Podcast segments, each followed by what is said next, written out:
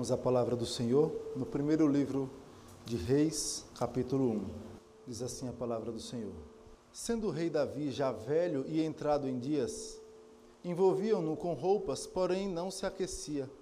Então lhe disseram os seus servos: Procure-se para o rei, nosso senhor, uma jovem donzela que esteja perante o rei e tenha cuidado dele, e durma nos seus braços, para que o rei, nosso senhor, se aqueça. Procuraram, pois, por todos os limites de Israel uma jovem formosa. Acharam Abisag, sunamita, e a trouxeram ao rei. A jovem era sobremaneira formosa, cuidava do rei e o servia, porém o rei não a possuiu. Então, Adonias, filho de Agite, se exaltou e disse: Eu reinarei. Providenciou carros e cavaleiro, cavaleiros e cinquenta homens que corressem adiante dele. Jamais seu pai o contrariou, dizendo: Por que procedes assim? Além disso, era ele de aparência muito formosa e nascera depois de Absalão.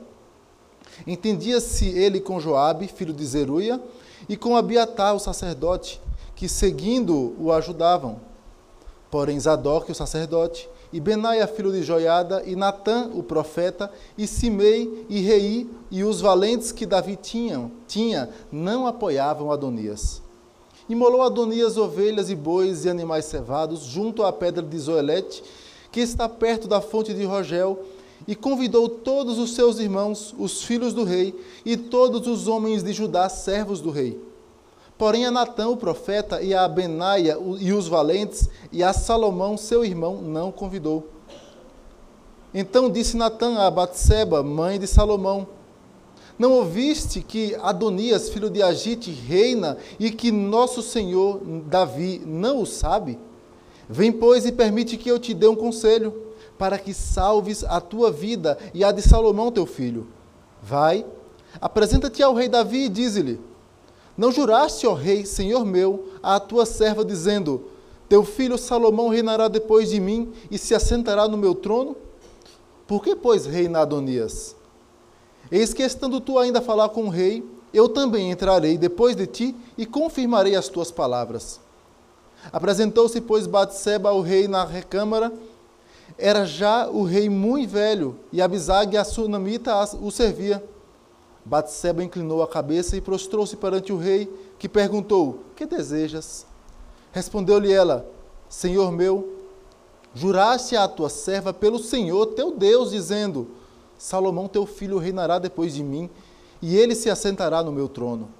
Agora, eis que Adonias reina, e tu, ó rei, meu senhor, não sabes imolou bois e animais cevados e ovelhas em abundância, convidou todos os filhos do rei, a Abiatar o sacerdote e a Joabe, comandante do exército, mas a teu servo Salomão não convidou. Porém, ó rei, meu senhor, todo Israel tem os olhos em ti, para que lhes declares quem será o teu sucessor, que se assentará no teu trono. Do contrário, sucederá que, quando o rei meu senhor jazer com seus pais, eu e Salomão, meu filho, seremos tidos por culpados. Estando ele ainda a falar com o rei, eis que entra o profeta Natã. E o fizeram saber ao rei, dizendo: Aí está o profeta Natã.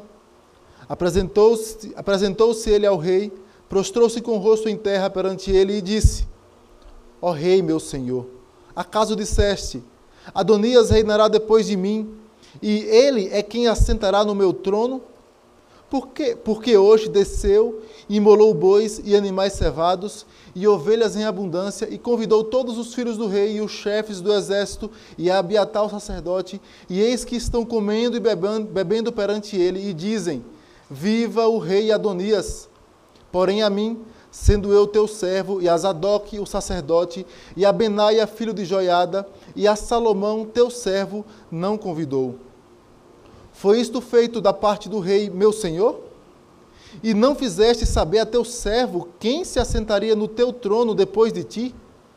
Respondeu o rei Davi e disse: Chamai-me a Batseba. Ela se apresentou ao rei e se pôs diante dele. Então jurou o rei e disse: Tão certo como vive o Senhor, que remiu a minha alma de toda angústia, farei no dia de hoje como te jurei pelo Senhor, Deus de Israel, dizendo: Teu filho Salomão reinará depois de mim e se assentará no meu trono em meu lugar. Então Batseba se inclinou e prostrou com o rosto em terra diante do rei e disse: Viva o rei Davi, meu senhor, para sempre. Disse o rei Davi: Chamai-me Zadok, o sacerdote, e Natão, o profeta, e Benaia, filho de Joiada. E eles se apresentaram ao rei. Disse-lhes o rei: Tomai convosco os servos de vosso senhor, e fazei montar o meu filho Salomão na minha mula, e levai-o a Gion. Zadok, o sacerdote, com Natã, o profeta, ali ungirão ungirão rei sobre Israel. Então tocareis a trombeta e direis: Viva o rei Salomão. Até aqui. Vamos orar mais uma vez ao Senhor. Senhor nosso Deus e Pai, nós te louvamos porque temos a tua palavra, porque temos o privilégio de conhecer o Senhor e porque temos o privilégio de o Senhor se fazer conhecido a nós. Ó oh Deus, somos tão falhos e pecadores e merecedores da tua graça e merecedores, ó Pai, de todas as coisas que vêm das tuas mãos. Mas por misericórdia, nós te suplicamos, nos méritos de Jesus Cristo, ó Deus, que o Senhor fale conosco, Pai, fale com a tua igreja.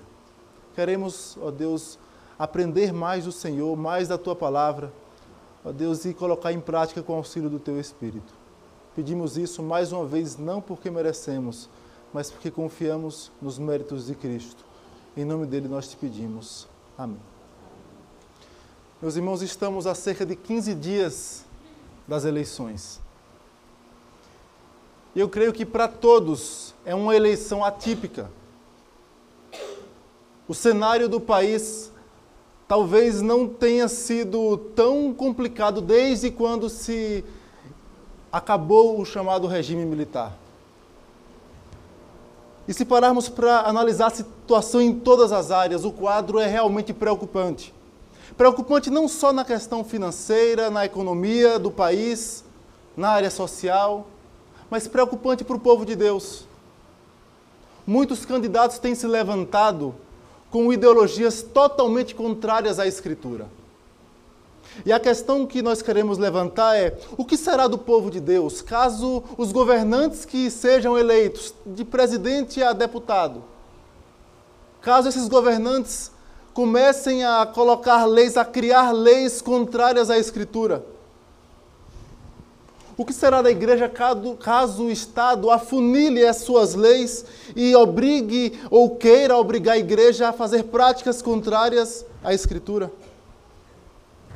o que acontecerá se os nossos filhos forem bombardeados mais do que já são nas escolas com políticas educacionais contrárias à Bíblia?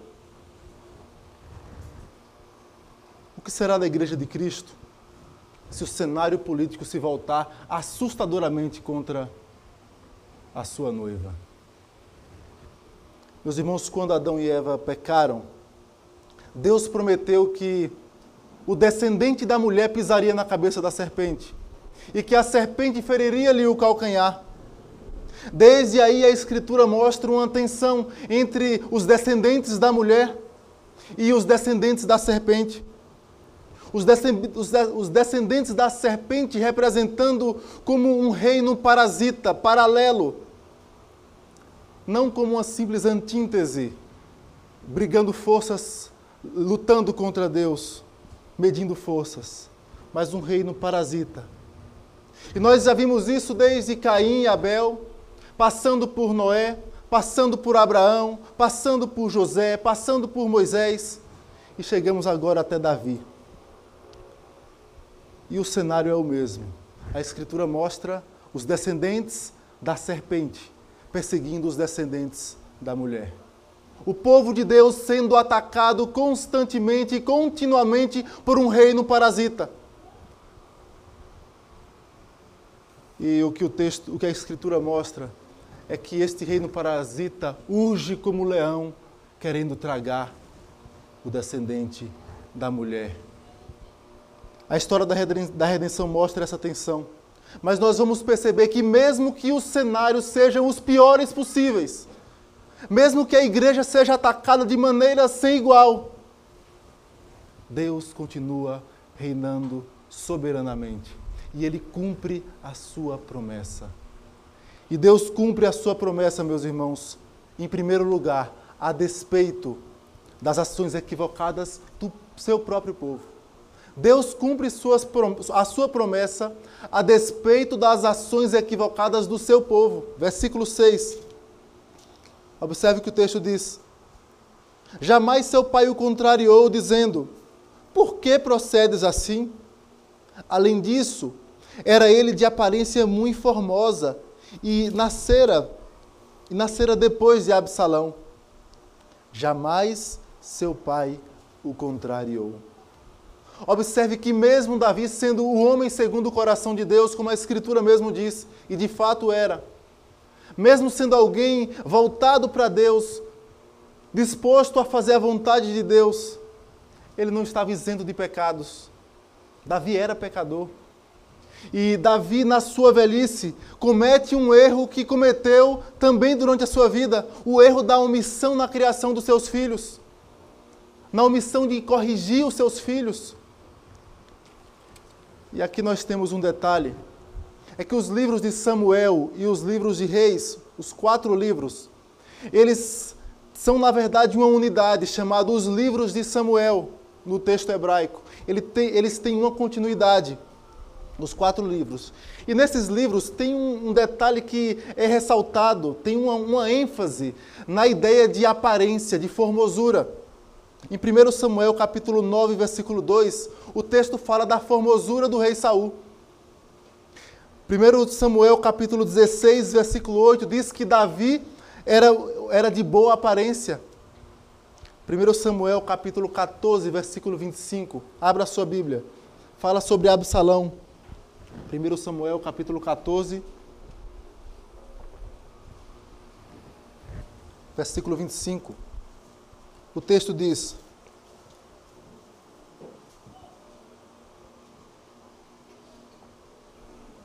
Não havia, porém, em todo Israel homem tão celebrado por sua beleza como Absalão. Da planta do pé ao alto da cabeça, não havia, não havia nele defeito algum. Não havia, porém, em todo Israel homem tão celebrado por sua beleza como Absalão da planta do pé ao alto da cabeça, não havia nele defeito algum. E aqui chegamos ao ponto. A ação equivocada de Davi em omitir-se da correção de seus filhos foi visto com Aminon. Quando Aminon é, é, violenta a sua irmã, Davi se omitiu na correção. E o texto lá diz que tudo indica que era por conta da sua primogenitura havia uma certa preferência porque Aminon era o primogênito. E aqui no caso de Adonias, o texto diz: Jamais seu pai o contrariou, dizendo: Por que procedes assim? Além disso, era homem de aparência muito formosa e nascera depois de Absalão. Aminon já tinha sido morto por Absalão. Absalão também já era morto nesse instante. O outro filho o terceiro filho de Davi, Quileabe, também já estava morto. O mais velho nesse instante era Adonias. Então, o texto narra, de certa forma, que nos dá a entender que havia uma preferência por Adonias, porque ele era, no momento, o filho mais velho. E ainda acrescenta o detalhe da beleza. Repetindo, além disso, era ele de aparência muito formosa e nascera depois de Absalão. Era o filho mais velho em vida e o filho mais belo em vida. Meus irmãos, o erro de Davi mostra que provavelmente tinha uma relação com a primogenitura e com a aparência. Só que o que estava por trás disso era a espada na sua casa. Era a espada na casa de Davi era juízo de Deus que haveria de se manifestar através desse erro dele na criação dos seus filhos. A sua missão em corrigir os seus filhos provocou uma guerra dentro de casa, uma guerra que jamais teria fim, a espada jamais se apartará da tua casa, Deus diz a Davi.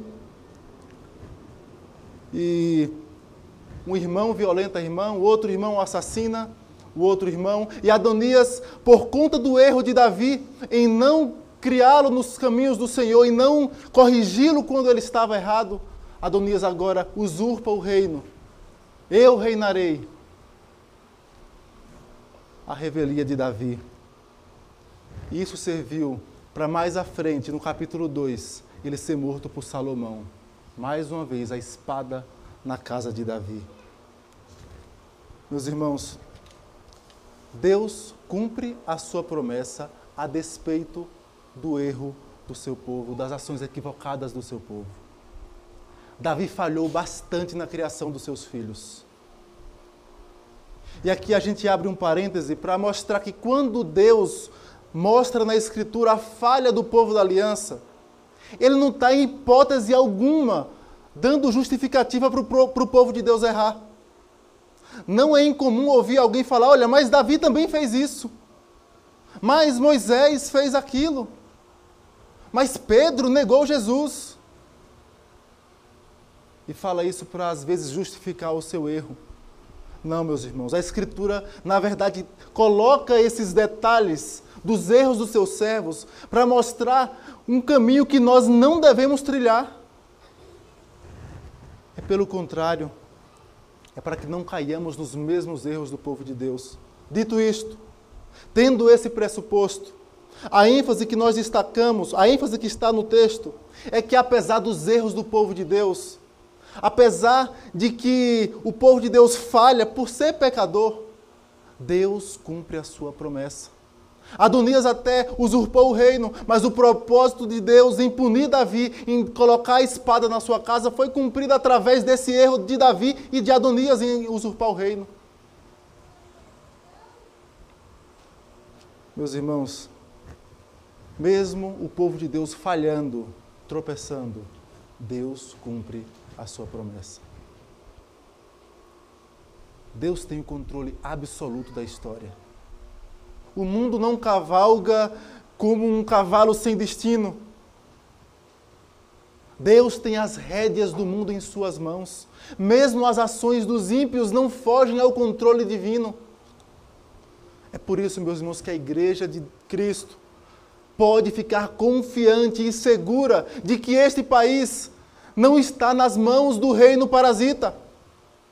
Esse país está nas mãos de Deus que controla todas as coisas, mesmo que o pior governante assuma o país, mesmo que o pior cenário seja traçado, mesmo que as piores coisas aconteçam para a igreja,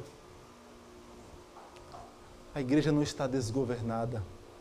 Isaías diz: no ano da morte do rei Uzias, mesmo quando faltou alguém no trono por um instante,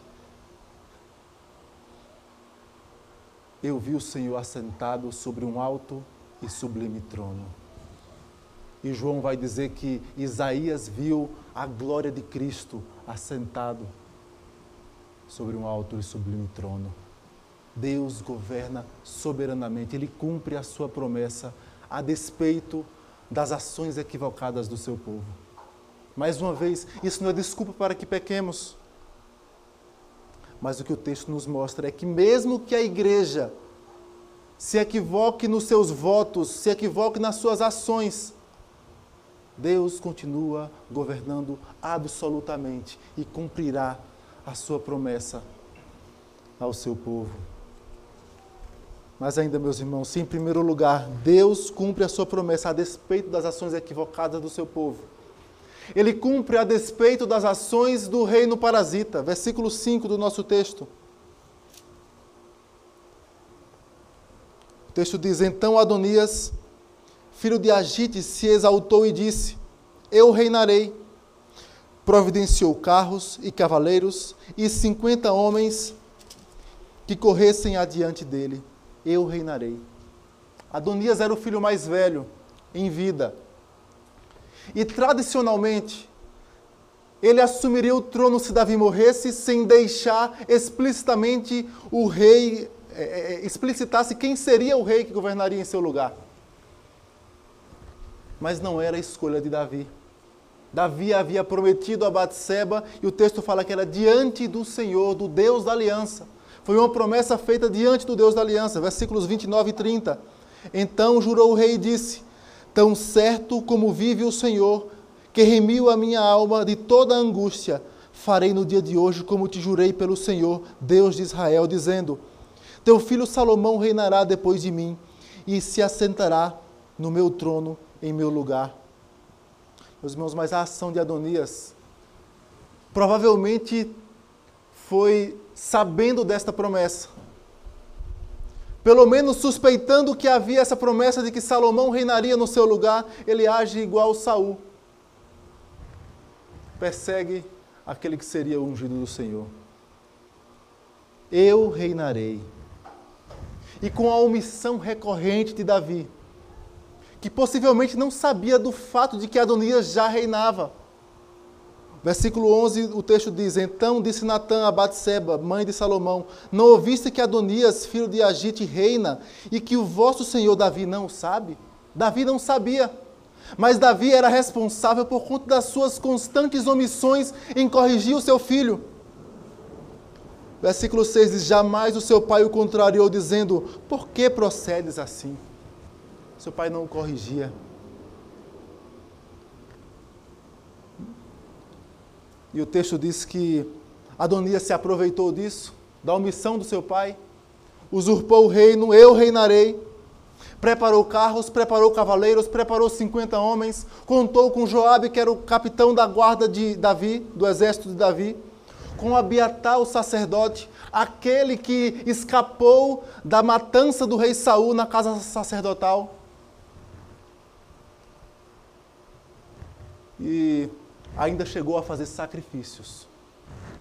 O texto diz que Abiatar imolou, que Adonias imolou ovelhas e bois e animais cevados junto à pedra de Zoelete.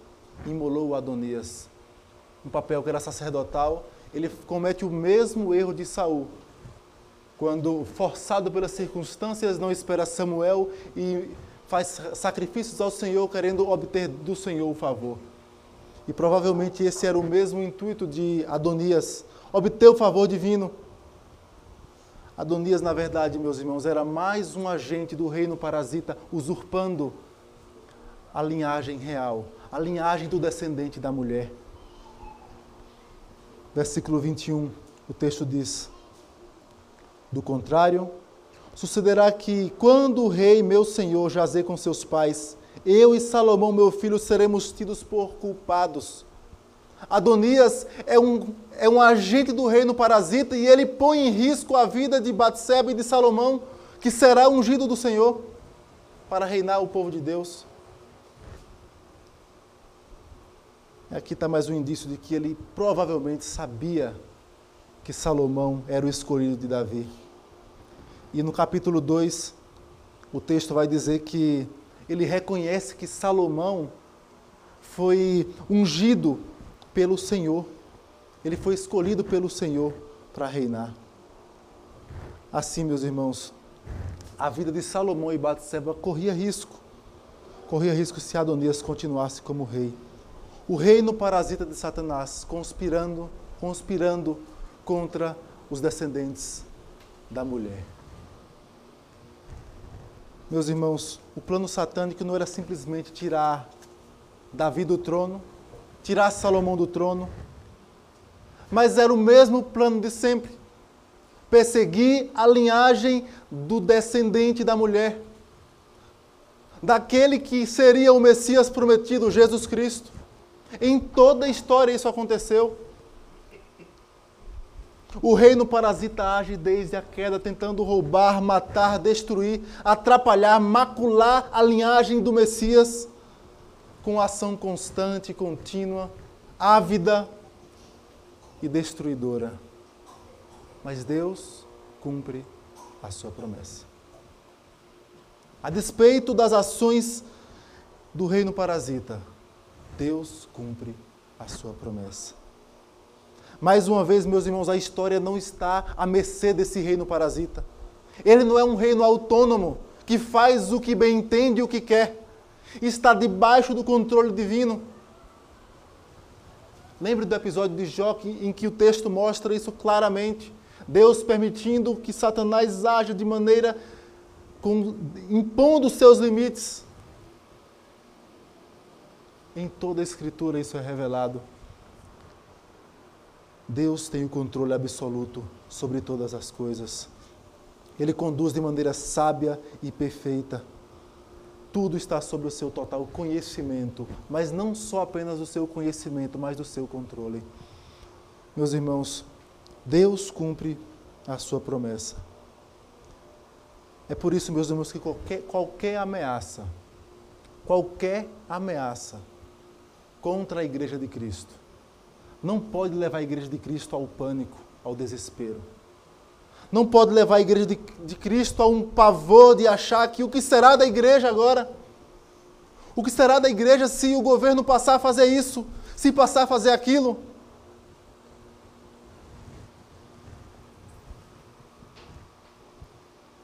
Se olharmos para o cenário político, é possível. É possível que as coisas piorem Aliás, o que a Escritura nos mostra é que nos fins dos tempos, dos tempos as coisas piorarão.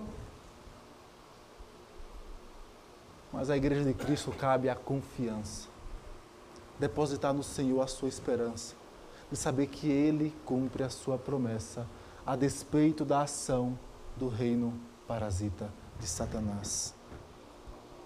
Em primeiro lugar, Deus cumpre a sua promessa a despeito da ação equivocada do seu povo, a despeito das, das, da ação do reino parasita. Mas ele cumpre a sua promessa, dando sabedoria ao seu povo para agir sabiamente. Redundante, dando sabedoria para que o seu povo haja de maneira sábia, usando o seu povo para agir conforme a sua palavra. E aqui nós destacamos dois exemplos na vida do profeta Natan. Versículos 11 e 12. O texto diz que Natan dá um conselho a Batseba. O texto diz: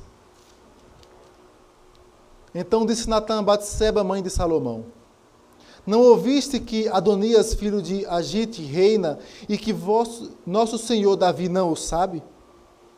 Vem, pois, e permite que eu te dê um conselho para que salves a tua vida e a de Salomão, teu filho. Nessa primeira cena que destacamos da sabedoria que Deus deu a Natã, o conselho de Natã tinha dois propósitos. O primeiro deles era fazer com que Davi cumprisse a promessa que ele fez diante do Senhor, do Deus da aliança, a Batseba, de fazer Salomão rei em seu lugar. E, a segunda, e o segundo propósito era salvar a vida de Salomão e de Batseba, que corria sério risco caso Adonias, Adonias continuasse no poder, no, rei, no reinado de Israel, e Davi morrendo, eles perderiam a proteção. Eles seriam provavelmente mortos. Assim Natan age sabiamente. Chama Batseba e fala: Olha, não está vendo que Adonias está reinando? Fala com Davi. Faz com que ele cumpra a promessa. E quando você chegar lá e estiver falando, eu entro e confirmo tudo o que você está falando. É quando o texto diz que mostra uma segunda cena, a entrada de Natã perante Davi, versículos 22 a 27. Sabiamente Natã entra e repreende Davi, mostra que Davi precisa tomar uma decisão, faz questionamentos. Estando ele ainda a falar com o rei, versículo 22. Eis, estando ela ainda, Batseba, a falar com o rei, eis que entra o profeta Natã. E o fizeram saber ao rei, dizendo: Aí está o profeta Natã. Apresentou-se ele ao rei, prostrou-se com o rosto em terra perante ele e disse: Ó rei, meu senhor, acaso disseste: Adonias reinará depois de mim, e ele é quem se assentará no meu trono? Porque hoje desceu e imolou bois e animais cevados e ovelhas em abundância, e convidou todos os filhos do rei e os chefes do exército e Abiatar, o sacerdote, e eis que estão comendo e bebendo perante ele, e dizem: Viva o rei Adonias! Porém a mim, sendo eu teu servo, e a Zadok, o sacerdote, e a Benaia, filho de Joiada, e a Salomão, teu servo, não convidou. Foi isto feito da parte do rei meu senhor? E não fizeste saber ao teu servo quem se assentaria no teu trono depois de ti? Lembre-se que Natan era o profeta, próximo ao rei e conselheiro do rei. E o que Natan pergunta é: Você é o responsável por tudo isso? Foi você que colocou Adonias no poder? Não está vendo o que está acontecendo? O rei precisa tomar uma atitude. O rei precisa agir sabiamente, antes que seja tarde. Salomão, meus irmãos, tinha a seu favor a promessa do rei Davi, tinha o profeta Natã, tinha Zadok, o sacerdote, tinha Benaia, que era capitão da guarda pessoal de Davi, e era um dos seus 30 valentes que é narrado lá no, no segundo livro de Samuel. E daí, com a repreensão, com a sabedoria de Natã, conduzindo toda aquela situação, conduzindo Batseba e falando com ele mesmo com o rei Davi. Davi mandou que ele, Zadok, ungisse Salomão, colocasse na mula real e gritasse: Viva o rei Salomão! Como um, um anúncio de que ele era o novo rei. Assim, meus irmãos, a coroação de Salomão mostra os resultados da ação sábia do seu povo. Deus cumpre sua promessa usando o seu povo para agir sabiamente. Sabiamente. É certo que haveria uma tragédia muito maior naquela casa se não fosse a ação sábia de Natan nesse instante, usado por Deus. Mas o texto deixa claro que era Deus quem estava no controle da situação. Não era simplesmente por amor a Davi, não era por amor a Salomão, não era simplesmente por amor ao seu povo, tudo isso era fato. Deus amava sim o seu povo e ama o seu povo, mas era por causa da sua promessa desde o jardim do Éden. A promessa de fazer com que o descendente da mulher pise na cabeça da serpente. Foi por causa da promessa. A promessa de Jesus Cristo.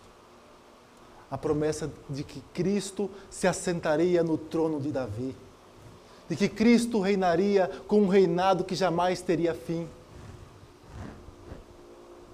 Quando teus dias se cumprires, se, se cumprirem e descansares com teus pais, então farei levantar depois de ti o teu descendente, que procederá de ti estabelecerei o seu reino.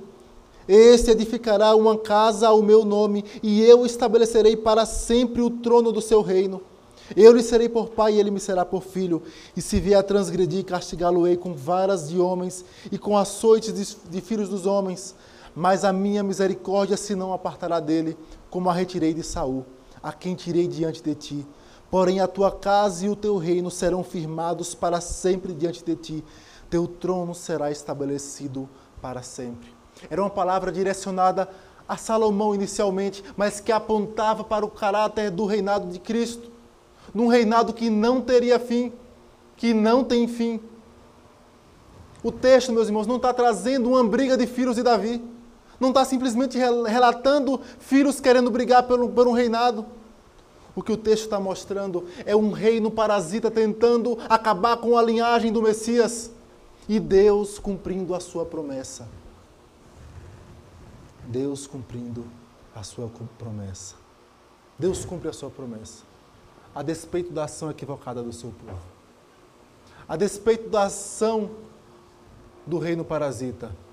E usando o seu povo para agir de maneira sábia. Buscando sabedoria em Deus. Deus cumpre a sua promessa de trazer Cristo e ele fez isso. Talvez alguns falem, Cristo está demorando de voltar. Já tem mais de dois mil anos, ou cerca de dois mil anos, que ele veio. Ele está demorando. Talvez era o mesmo questionamento que o povo judeu fazia em, na época em que Cristo veio. Esse Messias não vem. Esse descendente da mulher está demorando. Mas ele veio porque Deus cumpre a sua promessa. ele se assentou no trono. Ele reina soberanamente. Reina não só sobre a sua igreja, ele reina sobre todas as coisas. Ele é o justo juiz. Meus irmãos, Deus cumpre a sua promessa. Quero trazer três aplicações para os irmãos. A primeira delas, sabedores de que Deus cumpre de fato a sua promessa, temos a garantia de que em Cristo encontramos misericórdia para quando falharmos. Em Cristo encontramos misericórdia para quando falharmos. Davi falhou. Mas Davi falhou porque era pecador. Mas Cristo pagou a culpa de Davi e a nossa culpa. É por isso que podemos nos achegar confiadamente a Cristo. Podemos nos achegar confiadamente sabendo que encontraremos dele o perdão. A um coração compungido e contrito, Deus não despreza. Quando o povo de Deus falha, o povo de Deus tem a garantia do perdão, pode recorrer ao Deus da aliança, ele perdoa. Mais uma vez, isto não pode ser desculpa para vivermos em pecado. Romanos 6, versículo 1, o texto diz: Que diremos, pois? Permaneceremos no pecado para que a graça seja mais abundante? De modo nenhum. Como, pois, permaneceremos no pecado, nós os que para ele morremos? E João, na, sua primeira carta, disse: Se todavia alguém pecar, se todavia alguém pecar, temos um advogado justo. Quando falhamos, temos a garantia do perdão que vem de Cristo. A segunda aplicação, precisamos confiar em Deus. Mesmo que seja, que aconteça a pior coisa para a igreja em nosso país. Porque Deus preserva a sua igreja independente dos ataques de Satanás. Deus preserva a sua igreja independente dos ataques de Satanás. O que será do povo de Deus caso os governantes eleitos vivam de maneira contrária à Escritura? Caso a ideologia de gênero adentre as portas das escolas de maneira avassaladora? Caso o aborto seja aprovado e apoiado até por muitos evangélicos e denominações evangélicas? O que será da igreja se o governo começar a taxar as igrejas de impostos e mais impostos? Não com o objetivo de tentar eh, achar corrupção ou erros, mas com o objetivo de fechar suas portas às vezes. O que será da igreja? O que será da igreja se as políticas adotadas nos forçarem ou tentarem nos forçar a pecar contra o Senhor. A Bíblia diz que as portas do inferno não prevalecerão contra a igreja. Não é o inferno que invade a igreja, é a igreja que invade o inferno e as portas do inferno não prevalecem. A igreja de Cristo continuará crescendo. O que será da igreja de Deus continuará crescendo. Deus continuará salvando o seu povo eleito. Deus continuará separando homens santos para guiar o seu povo na Escritura. Há ainda sete mil que não se prostraram a Baal. Deus continua preservando a sua igreja, independente das investidas de Satanás. Por isso, confie em Deus se nas próximas eleições o pior cenário acontecer, descanse no Senhor. A igreja está segura, porque Deus cumpre a sua promessa. Não é por causa de nós, é porque a promessa é em Cristo. A garantia foi dada na cruz. Nós aguardamos apenas a consumação do que nós já temos convicção e certeza. Por último, tenha consciência e convicção de que Deus sempre levantará homens sábios para guiar a sua igreja. Durante a reforma protestante, o cenário era pior do que temos hoje na igreja. O cenário era terrível. coisas totalmente contrárias à Escritura. Aliás, a Escritura era algo secundário ou se era utilizado, utilizada. Mas Deus levantou homens, levantou homens para guiar o seu povo, como sempre fez durante toda a história.